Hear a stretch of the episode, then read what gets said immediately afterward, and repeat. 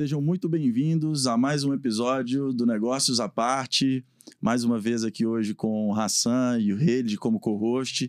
E hoje com uma convidada ilustríssima, Adriana.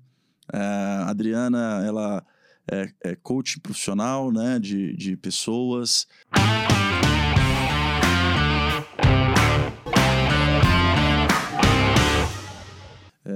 Adriana, conta um pouquinho pra gente quem é a Adriana, profissional, como pessoa, né? Um pouquinho da sua história. Fica à vontade. Ei, gente, então, prazer enorme estar aqui com vocês, viu?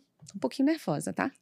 Mas vou começar me apresentando como pessoa, né? Eu acho que muitas vezes quando as pessoas perguntam assim, quem é você? A gente começa a falar da nossa profissão, a gente começa a falar do nosso trabalho, da nossa ocupação.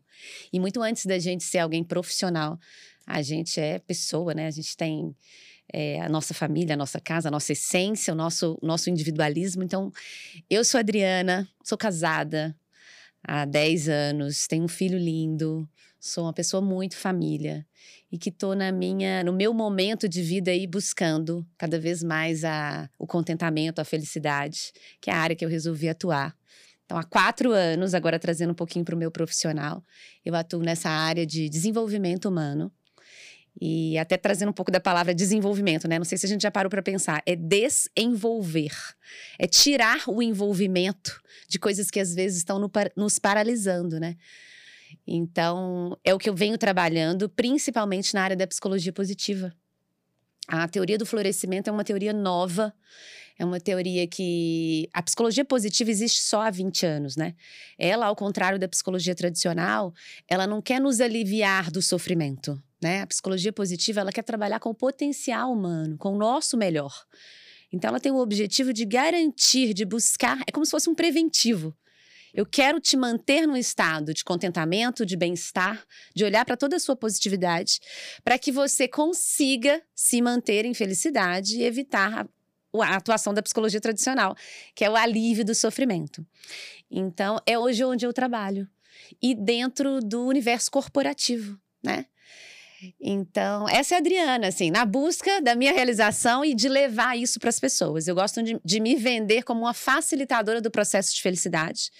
A minha empresa Flores, ela é uma empresa de uma consultoria de engajamento, felicidade e performance. Adriana, então conta pra gente um pouquinho o que é o coaching. Vamos contar. Importante, gente, falar do coaching. Outro dia até fiz um vídeo explicando muito isso, porque as pessoas têm muita resistência à metodologia e elas julgam muito, né? Quem não deu certo com nada virou coach.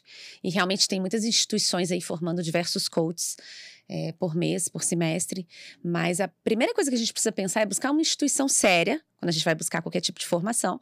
Então, eu me formei na Sociedade Brasileira do Coaching e a metodologia é muito eficaz, mas como a profissão não é regulamentada, a gente cai realmente aí onde tem um pouco de gente picareta, né? O charlatanismo. Em toda profissão é, Exatamente, também, né? que existe em toda profissão. Mas no coaching, de fato, tem aí uma, né, uma crença um pouco negativa. Então, eu vou explicar para vocês inicialmente como surgiu, né? De onde veio essa profissão. É, o pai do coaching é o Timothy Gale, que era um treinador de tênis. Né? Ele era um jogador inicialmente, depois ele virou um técnico e ele começou a observar o, o desempenho dos atletas que ele treinava e entender que tinha mais de um jogo acontecendo ali, não apenas um jogo entre jogador e um adversário do outro lado da quadra. Tinha um jogo interno acontecendo, que ele denominou de ser um e ser dois, né? E esse ser, esse ser um era um ser que influenciava o ser dois, que era o ser confiante. O ser dois era o ser da confiança. E, ele, e nesse jogo ele começou a testar algumas, algumas orientações. Então, quando você direciona demais a pessoa e fica o tempo todo falando, não faz isso, faz isso, presta atenção, olha a sua mão, olha onde é que você está olhando a bola. E esse tipo de orientação demais acabava matando um pouco do ser dois, que era o ser da motivação plena, da confiança. A gente já existe confiança na gente. Quanto mais diretivo a gente fica, às vezes a gente começa a abafar. E nisso ele começou a testar diversas formas e começou a melhorar o desempenho desses, desses atletas. E os atletas que eram muito executivos, a maioria deles, viram que tinha eficiência na, na técnica e quiseram levar o coaching para dentro do universo corporativo. Né? Então é esse que a gente conhece, esse e o coach foi dividido em coach de família, é, coach de relacionamento, coach de negócios. Eu sou um coach, eu sou coach de pessoas e principalmente na área da psicologia positiva do florescimento, porque o meu objetivo é facilitar o caminho de realização de todo mundo. Porque acredito que sem a gente estar realizado, sem a gente ter o contentamento, sem a gente entender por que, que a gente está aqui, a gente não entrega nada, né, gente? Não, não tem entrega, assim. Sem felicidade não tem, não tem sentido, né? Na, até na e... conversa prévia ao podcast que a gente teve, você falou uma frase assim, a felicidade como precursora do sucesso. É. Eu achei isso muito legal, assim. Eu queria entender um pouco, porque uma outra coisa que você falou logo no começo da conversa que a gente teve foi sobre essa coisa do florescimento humano. Assim. Uhum, uhum. O que é esse florescimento humano? O que é essa metodologia? O que é esse tipo de desenvolvimento que você faz? Tá, o florescimento humano, né? A teoria do florescimento, ela, ela vem falar que a gente tem cinco pilares importantes para a gente se manter numa área de bem-estar. Esse bem-estar, ele é sustentável. O que a felicidade não é. A felicidade muitas vezes é momentânea, uhum. né? Dependendo do nosso estado, se eu pergunto assim, você tem uma vida satisfatória? Se você estiver num momento feliz, talvez você responda sim. Se você estiver mais ou menos, talvez você responda não. Então, o florescimento, ele vem mostrar pra gente que a gente pode ter um contentamento sustentável, de longo prazo. E o que, que a gente precisa cultivar para isso, né? Primeiro pilar que a gente precisa cultivar são as emoções positivas. Não é pensamento positivo, uhum. tá, gente? Pensamento positivo é, ah, vai dar tudo certo. Não é isso, né? O segredo, não. Até porque se você tá num avião e é ele tá caindo. Né? É, é, é otimismo. É. Se você tá num avião e ele tá caindo, tá caindo. Não adianta você ficar, não vai cair, não vai cair, vai cair. Tá caindo já. Então, as emoções positivas são o quê? Gratidão é uma emoção positiva. Preciso enxergar isso no dia a dia, a todo momento na minha vida. Porque se eu não enxergo isso, eu começo a ter emoções negativas. Tudo tá dando errado, né? Por quê? E você não enxerga o valor em nada. A fé, a fé é uma emoção positiva. Não do lado religioso. É a esperança em alguma coisa, é o acreditar em algo. Né? O otimismo, é, dependendo de como ele é usado, ele pode ser negativo. Né? A pessoa está otimista demais. A gente precisa ser realista. Então, emoções positivas são essa. Confiança é uma emoção positiva. E muitas vezes a gente deixa de cultivar, né? Na gente essas, essas, esses momentos, essas emoções. O segundo pilar é o pilar do flow. Eu preciso encontrar na minha vida profissional aquilo que me faz ficar em flow. O que, que é o flow? É a gente estar tá aqui conversando há uma hora e não perceber, por exemplo, o tempo passar. Então, se você é uma pessoa que trabalha e é aquela assim que, nossa, gente, dá meia-noite, mas não dá seis para acabar o expediente, né? Você já está aí com um problema para você encontrar seu contentamento. É, o flow você faz sem perceber. O flow você está imerso naquilo. Ninguém te tira a sua atenção. Quanto mais você busca, mais você se aprofunda e aquilo parece fazer todo sentido. O terceiro pilar é o do relacionamento. Então, aprofundar em relacionamentos, em relacionamentos que te edifiquem, né? que te elevem, em ter bons relacionamentos de apoio. Eles, a ciência sugere que a gente é, socialize de seis a sete horas por semana, a gente faça essa, que a gente tenha essa disciplina para ter esse estado de contentamento, mas que sejam realmente relacionamentos produtivos, né, gente? Uhum. E se a gente pensar em relacionamentos hoje, a gente ficou em pandemia, é, muitos relacionamentos foram só virtuais, com as próprias redes sociais, a gente se relaciona muito. Então, assim, vamos usar as redes para a gente se relacionar com aquilo que traz conteúdo, com aquilo, com aquilo que eleva, que edifica. Então, sigam pessoas interessantes, escutem podcasts que tenham, façam sentido, né? Assistam coisas boas. Então, é uma forma de relacionar. O quarto pilar é o pilar do propósito que a gente tanto escuta falar, né? Ah, qual é o seu propósito de vida? O que, que você está fazendo aqui? Por que, que você faz, né? De que e forma... Como essa pergunta é difícil de difícil. responder, né? Vou tentar clarear um pouquinho, assim, né? É, que valor que a gente está criando? Tem um exercício do coaching que é um pouco fúnebre, né? Mas ele fala: é, se você tivesse hoje se imaginando aí no seu momento de despedida, né? Você está passando, está na passagem. E na hora do seu velório ali, na hora do seu fechamento, encerramento, o que, que as pessoas estariam falando de você nesse momento? Quem foi? Por que, que eu vou fazer falta? Né? Que legado que você deixou? Que diferença que você fez na vida das pessoas? Que valor você agregou? Então, isso tem muito a ver com o propósito. E quando a gente traz para o pro profissional, a pergunta que eu faço é sempre a mesma, assim. Vocês continuariam fazendo o que vocês fazem hoje? se vocês não fossem remunerados para isso? E aí? Entendeu? Aí eu sei que eu encontrei meu propósito. Então, eu, Adriana, hoje, com o meu desenvolvimento, com os meus treinamentos, enquanto consultora, sabendo que eu posso mudar a vida das pessoas, ajudando elas a enxergarem aquilo que está aqui dentro, porque já está, todo mundo já tem todos os recursos. Eu não trago nenhum recurso novo, eu só desperto. Então, isso eu faria para o resto da minha vida se eu não tivesse hoje, é, faria voluntariamente, se eu não tivesse hoje a necessidade que a gente tem, né, gente? Eu tenho filho, família, casa, enfim, sonhos para conquistar também da parte financeira. Mas é, eu encontrei meu propósito de vida.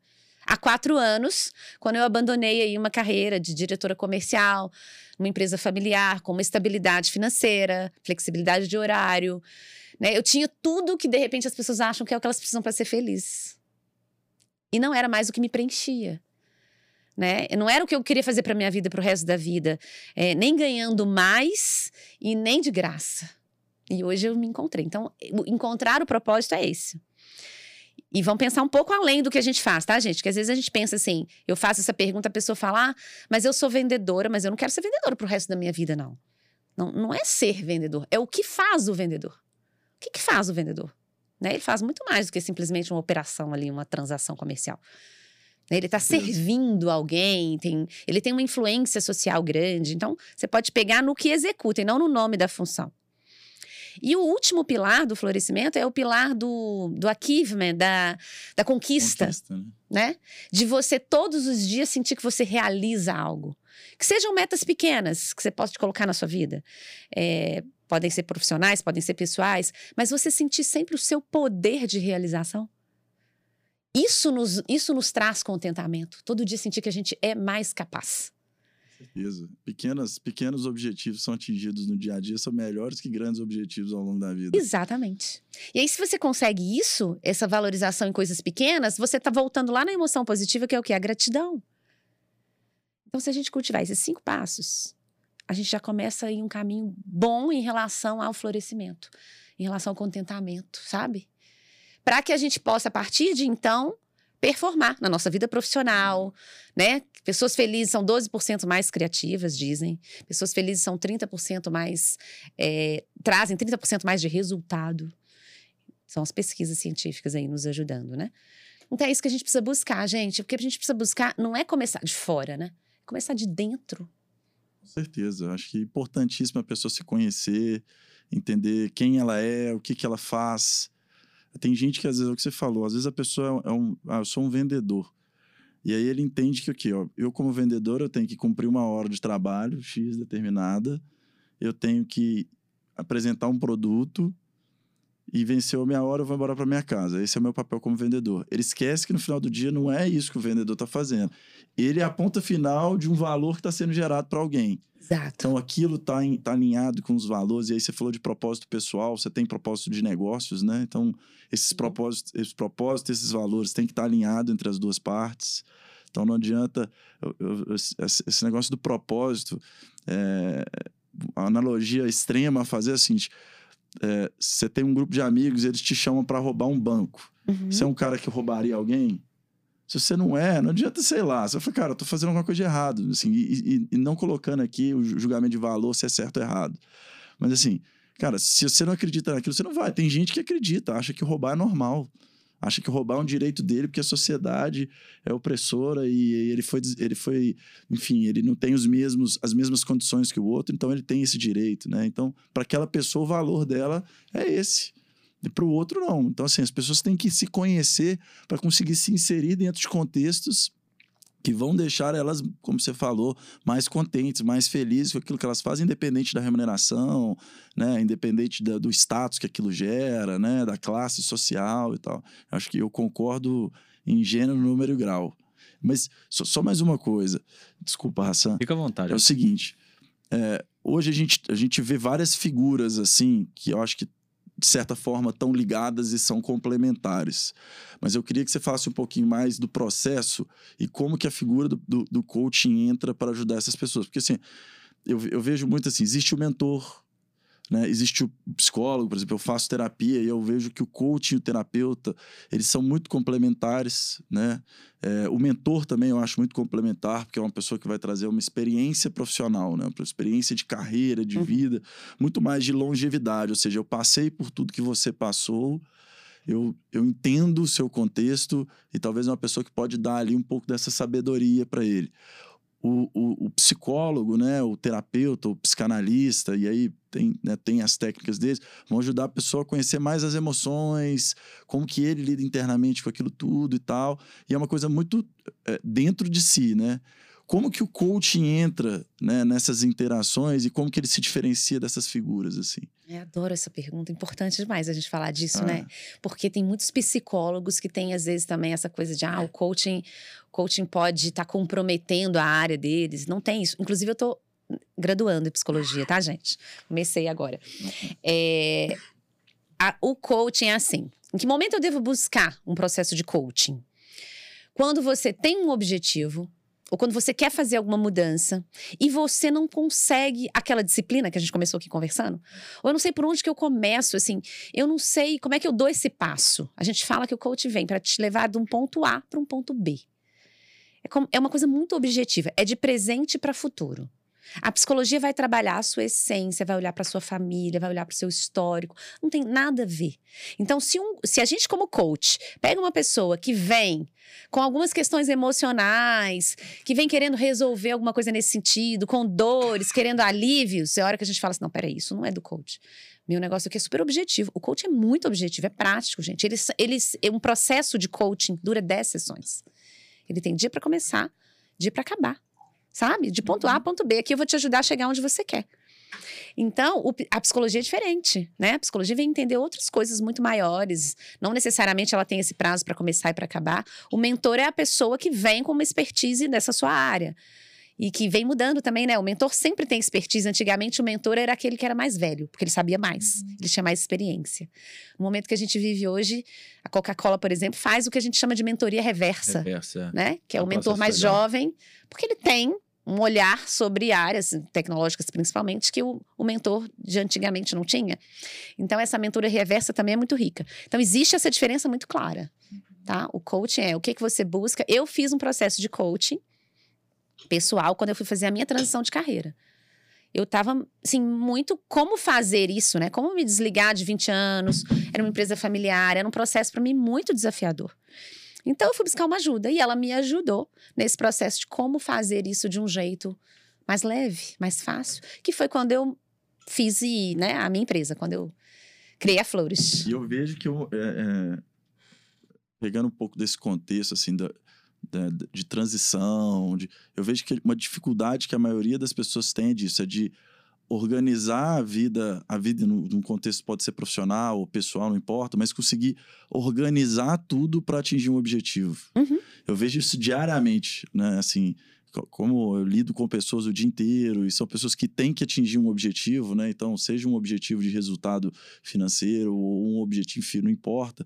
Eu vejo que no dia a dia as pessoas elas elas caem na rotina do dia a dia e aquilo consome elas de uma forma que é, é, começa a exigir um esforço muito grande para atingir aquilo que ela, que ela atinge e ela ainda se sente frustrada porque é difícil de ver aquilo avançar, tipo, a melhoria daquilo.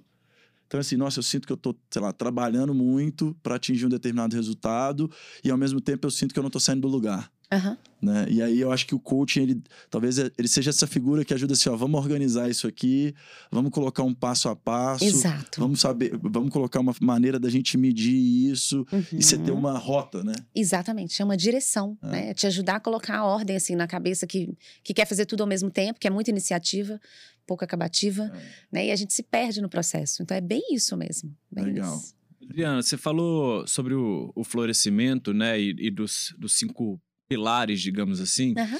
É, e está muito claro para mim que todos eles passam por autoconhecimento, né? Ou autogestão. É, a minha pergunta vai no sentido contrário, no sentido de como é que líderes e como é que empresas podem preparar um ambiente é, um ambiente sadio para que, de fato, os profissionais possam florescer lá dentro, né? Uhum. Qual que é a uhum. sua visão sobre isso? Então, a gente, como, como coach, eu trabalho com a metodologia do líder coach, né? Quem é o líder coach? A base, assim, a primeira, a premissa para a gente começar a ser um líder coach é buscar o entendimento individualizado do seu time. Né? Porque o que motiva um não motiva dez. Cada um tem a sua forma de motivação individual. Então, o líder coach é aquele líder que senta com cada um para entender a necessidade de cada um, para que ele possa agir dessa forma e levar ao florescimento, porque a minha dor é diferente da sua. Onde eu vou atuar? Né? Tem pessoas que se motivam com reconhecimento, tem pessoas que se motivam com desafio. Então, a primeira coisa que eu preciso entender é isso. Né? E aí não é o autoconhecimento, é sobre o líder conhecer a equipe, os liderados. Né? O outro ponto importante para a gente manter equipes engajadas, né? É, vem um pouquinho do que o Santos trouxe em relação a valores, que é o walk the talk. Uhum. Eu preciso, como líder, fazer com, com, que a minha equipe me enxergue é, coerente. Né? Hoje falta muita coerência nisso. Falta muita coerência entre a liderança, falta autenticidade nas empresas, falta definição de valor. As empresas falam uma coisa, vendem uma coisa e dentro agem de outra forma. Esse é um dos maiores fatores de desengajamento hoje nas empresas. Os funcionários não se identificam com aquilo que, que é falado e o que é feito. Né? E o outro fator grande de, de, de desengajamento vem da falta de reconhecimento. E quando eu falo esse reconhecimento, eu trago os dois pilares dele. Primeiro, eu ser reconhecido pelo externo, é importante, sim. E o segundo é o reconhecimento daquilo que eu faço. Sabe a minha percepção autoral? Uhum. Eu me reconheço naquilo que eu faço? Não tem gente que fala assim, não, gente, mas eu faço, mas não, parece que eu não me vejo fazendo isso. Você, você, não, você não se reconhece. Talvez sejam os valores, talvez seja o seu propósito. Então é muito clara, é, é muito importante ter clara essa definição dos meus valores, do que, que para mim faz sentido. Se isso faz sentido com a empresa que eu estou trabalhando, né? Eu passei por um projeto agora, gente, muito desafiador. Eu fechei uma consultoria e a frase que define a Flores para mim é: são as pessoas que dão vida às estratégias. Eu só posso trabalhar com empresas que acreditam que são as pessoas. E eu peguei um projeto e no que eu comecei a desenvolver, eu vi que o cara, assim, sabe? As pessoas para ele eram assim: ah, troca aí, tá dando certo. Ah, quero preguiçoso, tá cheio de gente querendo trabalhar. Falei, gente, não, não é assim, tem alguma coisa errada nesse processo meu. Então, foi a primeira vez que eu tive que falar assim: olha, esse projeto não é para mim.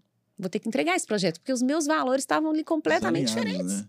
É. E aí vem a frustração, porque aí você não entrega, aí eu começo a ficar sufocada. Então, assim, no meu caso foi um projeto B2B, mas a gente, enquanto ali ser humano, individual, também vive isso, essa identificação de valores. E não existe uma, uma, uma, uma divisão entre as duas coisas, né? No final do dia, é o que você falou, é, o que dá vida são as pessoas. Eu acredito isso completamente. É assim, uma empresa, ela não é um CNPJ, ela é um grupo de pessoas reunidos para atingir o objetivo. É. Todo mundo querendo ser remunerado, obviamente, ali, porque todo mundo tem conta vir num mundo capitalista, né? Faz parte, mas tá todo mundo reunido acreditando em entrega de um resultado. Assim, isso tem que existir. Se isso uhum. não existe, no final do dia, é um bando de doido junto, reunido, batendo cabeça. Na Exatamente. minha opinião, é isso, sabe? É, e, e um negócio que eu, que eu escutei numa reunião ontem, ontem, de um dos cabeças brancas lá do escritório, é que assim, lá tem os cabeças brancas que a gente aprende todo dia, né? Tem que ter, senão a gente fica estagnado. Então, eu escutei ele falando o seguinte: é, a gente contrata valores e caráter e treina o resto. Empresa é isso. Eu posso ter um cara que não sabe fazer nada daquilo que eu espero que ele faça mas ele é um cara que é alinhado com o propósito, é um cara que quer fazer acontecer e tal. Então, pô, esse cara é um cara que merece a minha oportunidade. Obviamente, assim, dadas as devidas proporções. Se eu quero, se eu quero um cara experiente porque eu preciso resolver um problema rápido, eu, eu, não é tão simples assim, né? Mas Sim. generalizando, eu acho que isso é importantíssimo, né? Eu, eu, essa questão do propósito, a gente definiu isso há pouco tempo lá no escritório, porque numa, numa organização muito nova também, eu acho que demora-se um tempo até entender o que de fato é valor e propósito dentro uhum. daquilo, porque o propósito e valor não é o que eu falo, né? Assim, vamos supor, eu sou o Sanzio, eu sou um dos que fundou uma né, empresa aqui para fazer tal coisa. Não adianta eu virar e falar o seguinte: olha, o propósito do escritório é isso aqui, ó. Uhum. Só que ninguém que está lá executando acredita. Então, não, o propósito é, pessoal, o que, que vocês acreditam? Vamos alinhar aqui o que todo mundo acredita agora, a gente sabe o que é o propósito. O que é importante para vocês? Ah, para mim é importante família, é importante ética, é importante isso. É, e o que, que isso reflete no dia a dia? Ah, reflete nisso, nisso, nisso, naquilo. Então tá, então agora a gente definiu os princípios, os valores do negócio. Foi exatamente o que a gente fez, né? Assim, e não precisou contratar ninguém. Acho que assim, uhum. ó, é o óbvio do negócio. Para não ser o que você falou, que assim, ah, eu vou lá, coloco no meu site lá meus valores uhum. e propósitos, eu falo com a minha equipe, mas pô, falar, mas no, no, dia a dia isso aqui não acontece. Não acontece. Eu não vejo ninguém falando é. disso. Vocês co-criaram, né, o propósito. É muito legal. É muito então, assim, legal. assim, acho faz, que faz sentido. Isso que você falou, acho que dentro de uma organização é, é fundamental. É, e, e, nesse sentido de coach, só, só mais um, um complemento, é, e de liderança, outra coisa que eu acho que eu acredito muito, e aí eu queria a sua opinião, é, eu acho que o papel do líder é transformar todo mundo em um líder. Perfeito. É isso. É assim, uhum. porque eu não consigo motivar o outro, o outro tem que se motivar. Então, ser líder é isso, é buscar as minhas motivações, é buscar o meu aprimoramento.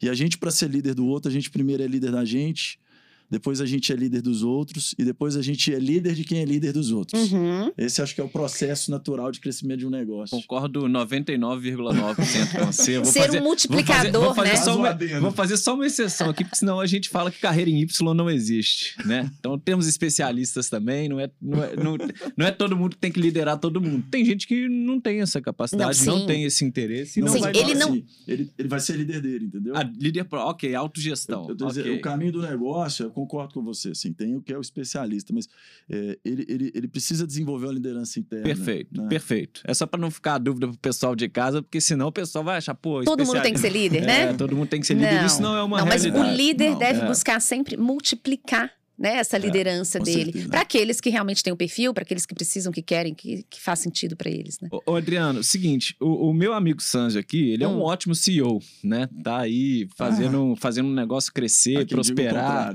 Não, isso não é uma verdade. é, mas isso não é uma verdade no mundo, de forma geral, né? Assim, a gente... Você descreveu um perfil de líder que não necessariamente é a realidade que Sim. se encontra no mercado. A que, que você atribui isso? Por que, que você acha que é tão difícil é, as pessoas que estão em posição de lideranças terem essa percepção, essa clareza é, da importância de, de ser esse perfil de líder que você está colocando aqui para gente? Atuarem como líderes transformacionais, né? É, a liderança transformacional que a gente conversou, né? Eu acho que isso vem um pouco cultural, sabe, gente? Eu acho que vem mudando muito, né? A gente já vê hoje Google, Amazon, Airbnb, já, já tem os diretores de felicidade, né? Então já entenderam, principalmente com a pandemia, que as pessoas precisavam de segurança psicológica, que as pessoas precisam atuar num. Para elas terem performance, elas precisam atuar num ambiente que propicie o erro, a inovação. A gente não quer inovação? Se eu quero inovação, preciso proporcionar esse ambiente para as pessoas. Elas vão errar, elas vão tentar. Então, eu acho que isso vem do antigo mesmo, né? Da época de Fordismo, Taylorismo, onde a produtividade era medida. É, as pessoas ganhavam em função de produtividade. Só que não é isso que a gente quer mais hoje. Se a gente quer inovação, não posso medir em produtividade em tempo né? Então, isso vem mudando. Aquele líder, aquele chefe antigo, era chefe mesmo. Era aquela pessoa autoritária, era a pessoa que a gente buscava. Quem fazia acontecer, intimidando, né? Se você não entregar, você vai ser você vai ser mandado embora. Porque o outro é melhor do que você. Era na base da ameaça. E com o crescimento do entendimento do comportamento humano, a gente começou a entender que as pessoas não se motivam desse jeito. Né? Que não é assim que as pessoas entregam. Então eu acho que isso vem mudando. A gente, eu acho, não, a gente vem, né, vendo aí os Keith Happiness Officer. Uhum. Então, assim, é uma realidade. Cada vez mais olhar para o comportamento humano. Legal. Eu, eu, queria trazer, assim, eu fiquei muito na cabeça com as coisas que a gente conversou pré-podcast. E aí eu queria trazer uma questão para a mesa, que acho que vai ser uma questão que vai dar uma discussão legal, que assim, eu queria um pouco da sua visão sobre a questão da zona de conforto.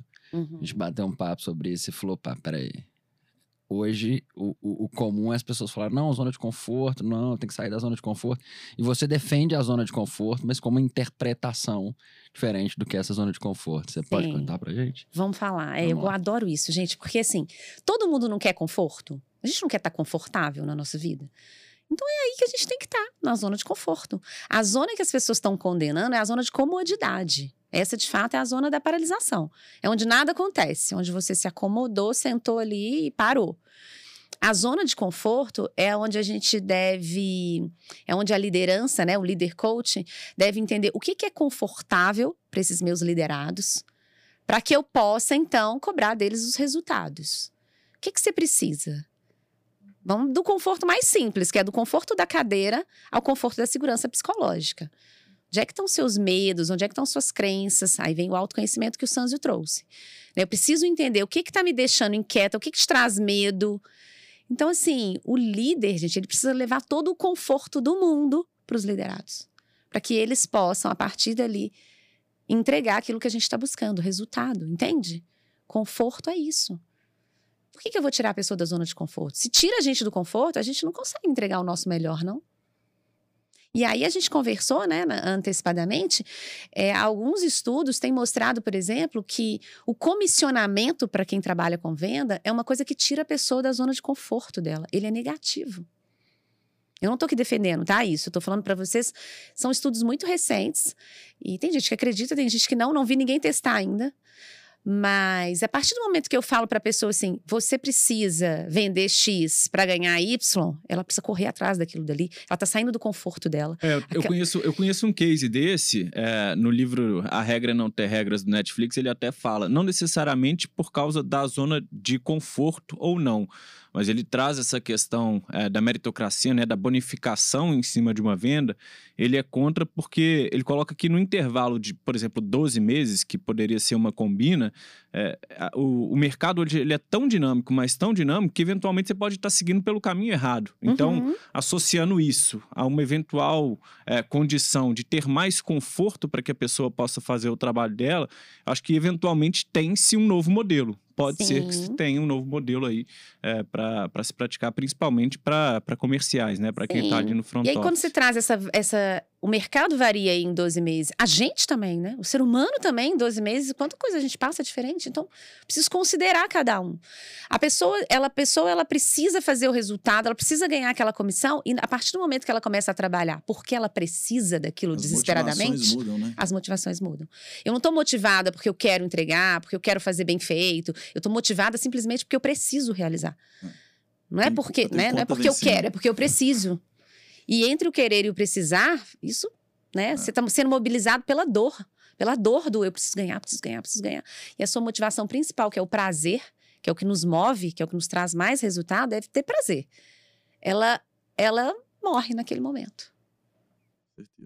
Certeza. Você é. trouxe um outro elemento aí na sua fala anterior, é, que a gente discute muito lá na empresa, que é como criar um ambiente de segurança psicológica, né? Uhum. É, e isso definitivamente não é fácil, porque em alguns momentos você acaba passando uma mensagem é, que isso faz com que o ambiente não fique propício a ter segurança, né? Então, por exemplo, o Sanzi pode falar lá com o time dele, galera, esse mês foi péssimo, é, a gente precisa fazer um negócio diferente e às vezes a forma com que ele coloca faz com que as pessoas todas fiquem amedrontadas e não permita é, o erro, né? Não gera permita, paralisia, né? gera paralisia. Como que se constrói esse ambiente de segurança psicológica? O que, que são os fundamentos para a gente conseguir construir esse ambiente e fazer florescer, né? É, as pessoas e os talentos. É, aí a gente vai voltar para o individual, sabe? Quanto mais individualmente eu conseguir conhecer para que eu possa trabalhar, né, nos feedbacks, não backs, acho que feed forwards, né, vamos olhar para o futuro, para que eu possa trabalhar em cada um o que motiva ele, porque quando o Sanzio, se o Sanzio trouxe essa fala, gente, esse mesmo resultado foi péssimo, nós precisamos mudar, precisamos fazer alguma coisa diferente, algumas pessoas vão se sentir extremamente motivadas, porque são as pessoas que gostam de desafio, né? Aí a gente tem alguns inventários, a gente tem alguns assessments que a gente usa para conhecer individualmente cada um e entender. A Adriana se motiva com desafio. Se eu falar para ela, se você não der resultado, eu vou te mandar embora, é uma questão de, de orgulho. Assim, você vai ver, você tá achando que eu não vou entregar, eu vou te entregar. E ela entrega até mais. Outras pessoas já têm um perfil um pouco mais de estabilidade. Se ele se sente ameaçado, ele parou total eu vou ser mandado embora, eu não dei resultado, ele falou que você não der resultado. Então, quanto mais individualmente a gente conhecer, mais a gente vai conseguir atuar de forma efetiva para alcançar esse florescimento. Porque é indivíduo, gente, não adianta a gente tratar todo mundo igual. É cada um, é cada um. Entende? Ô, Adriano, só mais um ponto. Desculpa aí, pessoal, tô monopolizando a conversa, mas é porque é um assunto uhum. que me interessa. É, um dos princípios do, do Ray Dalio, né, que é, que é o fundador da Bridgewater, tem um livro que chama Princípios por Sinal. É, ele fala que pain plus reflection equal progress, né? Que a dor mais a reflexão leva ao progresso. É, dentro da sua fala, eu não consegui identificar e eu queria que você trouxesse para a gente onde está esse momento de dor é, junto com essa reflexão, porque a dor ela tira a gente do prazer, tira a gente do conforto, né? É, eu queria te ouvir assim, como é que você, é, como é que você vê essa questão da dor e a reflexão fazendo chegar no, no progresso? Vamos pensar, boa pergunta. Eu acho que dentro da gente, eu não, eu não chamaria de dor, não, sabe? Eu não sou dessa que acha que assim, que a pessoa que venceu, ela teve que, que comer o pão que o diabo amassou, não. Não acho que é por aí. É, eu acho que a gente, enquanto ser humano, a gente vive sempre um certo vazio. A gente convive com uma angustiazinha, a gente convive com um mal-estar que às vezes a gente não sabe nem de onde vem, né? De onde a gente vem, enfim, independente da religião, de onde está saindo tudo isso. Então a gente tem uma inquietação, tem uma lacuna vazia o tempo todo para ser preenchida. E é ela que vai trazer o progresso sabe? Eu não acho que é dor. É a gente olhar que, assim, tem sempre um, um espaço que eu tô buscando algo mais, que eu quero me realizar em algo mais. E é atrás disso que eu vou, considerando o meu bem-estar lá, com todos os pilares do florescimento. Porque a, nós somos seres emocionais, gente. A gente não é um ser. A gente primeiro sente, depois a gente pensa. Primeiro a gente compra, depois a gente racionaliza a compra. Mulher, então, é assim, né? Eu vou comprar, depois eu justifico. Isso também. Eu preciso comprar, né? Eu preciso comprar, depois eu falo assim, ah, é, ah, gente, assim, também eu trabalho tanto, né? Aí eu vou racionalizar, vou explicar, vou justificar a minha compra. Mas primeiro a gente vive a emoção. Então, eu não consigo pensar que tem que saber, tem que sair da dor para existir progresso sabe? Eu não penso muito por esse lado, não. Ah, legal. É, eu acho que esse vazio que a gente tem, essa busca, esse querer sempre mais, ele é importante sim. É essa lacuna que vai trazer a gente para buscar sempre algo mais, sabe? Legal. Legal. Eu, acho que é tem, tem, uma pergunta que eu acho que é um pouco relacionada a isso. E aí, na questão da diferença entre é, comodidade e, e, conforto. e conforto, né? O que que, ao que você atribui, e aí, obviamente, generalizando aqui, é, o que você atribui a essas pessoas que acabam caindo nesse, nesse, nessa zona de comodidade, tem essa dificuldade, às vezes, de enxergar ou de conseguir sair dessa zona de comodidade? Eu acho que a zona de comodidade é aquele lugar da pessoa que não encontrou propósito. Sabe? Sabe aquela pessoa que está trabalhando por trabalhar, que sai de casa, faz o trabalho, volta para casa, paga conta, leva o menino para escola, volta para casa, almoça.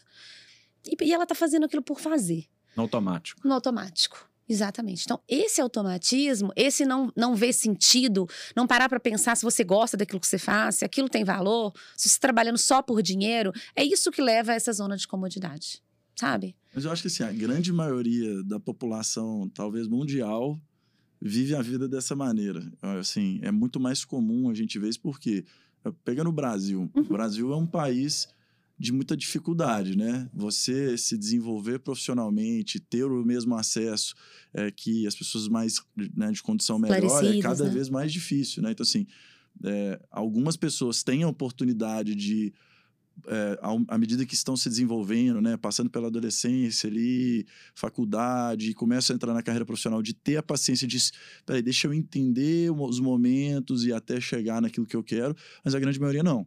Né? Ela, pô, ela às vezes começa a trabalhar quase que criança porque tem que ajudar em casa, porque a mãe tem problema e existe essas dificuldades sociais todas no Brasil, né? O que, que você acha que essas pessoas poderiam fazer, pequena, pequenos hábitos ou reflexões para enxergar essa zona de comodidade e como superar elas apesar de todas essas adversidades, entendeu? Eu acho que eu, eu vou dar um exemplo típico para vocês, que é da minha secretária, que trabalha na minha casa, minha secretária doméstica. Ela era gerente de uma loja de calçados é, no centro da cidade, uma loja simples, mas ela era gerente. E tinha ali o salário dela, né, que fazia sentido para ela, tinha esse cargo que era reconhecida, né, gente? Ela é gestora. E chegou um momento que ela falou assim, gente, assim, eu preciso de algo que faça mais sentido para mim. O que, que eu gosto de fazer? Ela adora cuidar de casa adoro cuidar da minha casa. Se eu cuido da minha e, e é bom, por que eu não posso cuidar da, de, da casa de alguém também? E às vezes você é até mais bem remunerada para isso. E foi quando ela saiu dessa, dessa gerência de, de calçados, dessa loja de calçados, e foi cuidar da minha casa. Né? Hoje ela ganha mais do que ela ganhava como gestora, Né? Ela é uma empregada doméstica, mas ela faz sentido o que ela faz para ela hoje. Ela cuida da minha casa como ela cuida da dela. E isso é valor. Ela gosta de ver tudo arrumado. Ela gosta de ajudar. Ela gosta de sentir que ela está é, proporcionando para mim toda a segurança que eu preciso para fazer o meu trabalho, porque quando eu saio, eu entrego lá tudo na mão dela. Então, ela, ela é empregada doméstica, mas ela tem um propósito claro. E isso faz com que ela tenha florescimento, felicidade, com que ela se realize. Entende? Uma pessoa que está recolhendo lixo na rua. Nossa, gente, como é que você está falando de propósito do lixeiro? Como é que o lixeiro tem propósito? Né? Não tem nem oportunidade. Como não? Tá, talvez não tenha tido oportunidade de estudo, mas ele pode entender nessa profissão que ele tem hoje o quão ele faz bem com o trabalho dele. Qual que é o sentido do trabalho dele? Poxa, ele está limpando, ele está evitando quanta coisa, tirando os resíduos da rua, né? ajudando aí num processo, vamos falar de ecologicamente falando, de enchentes, limpando a rua, limpando as, a, as coisas que estão ali jogadas. Então, entende que tem um propósito atrás de cada profissão que a gente está falando, das mais simples? Né? Infelizmente, todo mundo não tem oportunidade e não tem esse esclarecimento. Mas acho que se as pessoas conseguissem pelo menos entender o porquê do que elas fazem. Era um ótimo primeiro passo. Já era. É possível florescer em condições muito adversas, inclusive, né? Acho que você... É possível, né? É desafiador. Mas eu acho que a gente caminha, e com a pandemia veio uma potencialidade grande nisso, assim, a cada vez mais enxergar o indivíduo com as suas particularidades, com as suas necessidades, e enxergar o indivíduo como um ser emocional. Né? Você falou do. A gente contrata hoje muito por habilidades técnicas, você contrata a experiência, você contrata o currículo da pessoa, e a maior causa de demissões são as questões comportamentais. Então a gente precisa começar a olhar para o comportamento, para o ser humano, daquilo que faz sentido, para a cultura, para a felicidade, para os valores, para que a gente não caia nessa cilada do do turnover, é. né, tão alto. Você contrata só currículo, gente, vai dar errado. Às vezes a pessoa fica sem 10 anos num lugar, dá super certo, ela não fica um mês no, no emprego novo. Por quê? É, normalmente está ligado a justamente esse, essa falta de alinhamento de cultura, vamos colocar assim, né? Que aí é, é o conjunto do propósito com os valores. E, e a gente teve uma experiência lá no escritório, bem no iníciozinho, que foi justamente isso. A gente contratou na época um grupo de pessoas para começar a operação e a gente identificou que é, algumas pessoas não estavam indo tão bem e que no final do dia não era só o resultado que não estava indo bem, é que realmente as pessoas, é, essa pessoa, né, esperava algo diferente.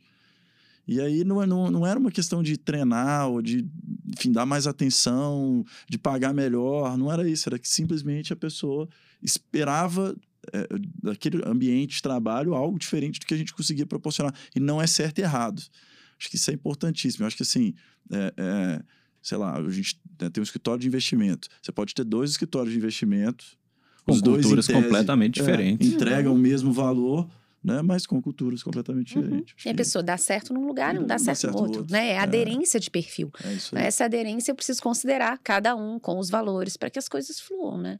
E as pessoas começarem a aprender a fazer esse movimento, né? Assim Muito. também. Porque num processo de contratação, muitas vezes a pessoa se coloca numa posição de assim, a empresa está me contratando, então eu preciso me alinhar ao propósito, à cultura e etc mas existe, ao mesmo tempo que a gente tem um contexto em que existe pessoas com pouquíssimas oportunidades, a gente uhum. tem também um número grande de pessoas com, com um super poder de escolha que não exercem esse poder de escolha. Assim. Elas veem uma vaga e falam, pô, eu quero estar aqui pela remuneração, pelo uhum. status. Mas elas não fazem um processo de reflexão, de olhar para o negócio e dizer assim: essa empresa reflete o que eu penso, o que eu sinto. É, se não, Faz sentido, né? Eu, eu não quero estar aqui. Concordo. Né? Assim, e, e fazer esse, é, é, difícil fazer esse movimento. É. é. difícil a pessoa se colocar no estado de reflexão e dizer, pô, não quero estar tá aqui, tá tudo bem. É. Não me adequo, ok, vou procurar um lugar que pense como eu penso. Né? Exatamente. Sabe uma pergunta que eu faço muito na, na hora de admissão pra gente conhecer um pouco do valor da pessoa? Assim, me fala uma pessoa que você admira. É né? Eu faço uma essa pessoa também. que você admira. Então, assim, pode ser qualquer uma, né? Pode ser conhecida, pode não ser. Porque dali eu já começo a entender os valores, né? Essa pergunta é muito engraçada, porque 90% responde assim, minha mãe. É muito engraçado. Eu conheço a mãe, Fala uma pessoa que você admira, minha mãe. Tá, mas por que, que você admira sua mãe? Ah, porque ela é batalhadora, porque ela, ela é guerreira, porque ela criou os filhos. Vem sempre essa história. Então você vê assim, a pessoa tem um valor ali em garra, né? A garra pro trabalho, ela valoriza ba a batalha, família, às vezes até a dor. Família, a família. A primeira coisa que você observa é que é a família. Exatamente. É então a gente precisa conhecer as pessoas para até para ver, ajudá-las a entender se não, essa pessoa aqui não vai fazer sentido para ela, não. Ela não vai dar conta da gente, né? Briana, queria te agradecer. Obrigado demais. Foi um bate-papo super gostoso. Conta pra gente aí, deixa um recado final para quem tá ouvindo aí, para quem tá na busca do, do florescimento. Deixa, deixa uma mensagem final aí pra turma. Ai, gente, o que falar, né, no final de tanta coisa importante. Eu acho que é olhar para dentro mesmo, sabe? Enxergar, parar de enxergar o autoconhecimento aí muitas vezes como uma coisa de autoajuda. A gente precisa sentir o que realmente faz sentido na nossa vida. Tudo passa muito rápido. E quando a gente vê, já passaram 5, 10 anos, e às vezes o que não está te preenchendo é realmente o que você não identificou em você ainda. Né? O que está faltando aí é você se conhecer para ir atrás daquilo que faz mais sentido. Muito legal. Perfeito. Muito legal. E enjoy the ride, né? Assim, Exatamente. curtir a jornada. Se é. não curtir, que sentido faz a gente estar tá aqui, né? É, a felicidade não, não tá lá, né? A felicidade tem que estar tá na jornada, na caminhada, Exatamente. no dia a dia. Porque quando a gente espera demais também, assim, eu vou ser feliz quando quando eu conquistar algo, quando eu me casar, quando eu tiver filho, quando eu comprar, se você fica esperando esse momento, talvez ele nunca chegue, né? O momento passou. O momento passou. E se, isso não, e, se isso e se isso não chega, você não é feliz. E às vezes você chega lá e quando chega, você descobre que não, não era é aquilo, aquilo. É isso que eu ia falar. Às né? vezes as coisas não são aquilo que a gente imaginava. Não são. Isso sabia que é até um dos motivos de procrastinação?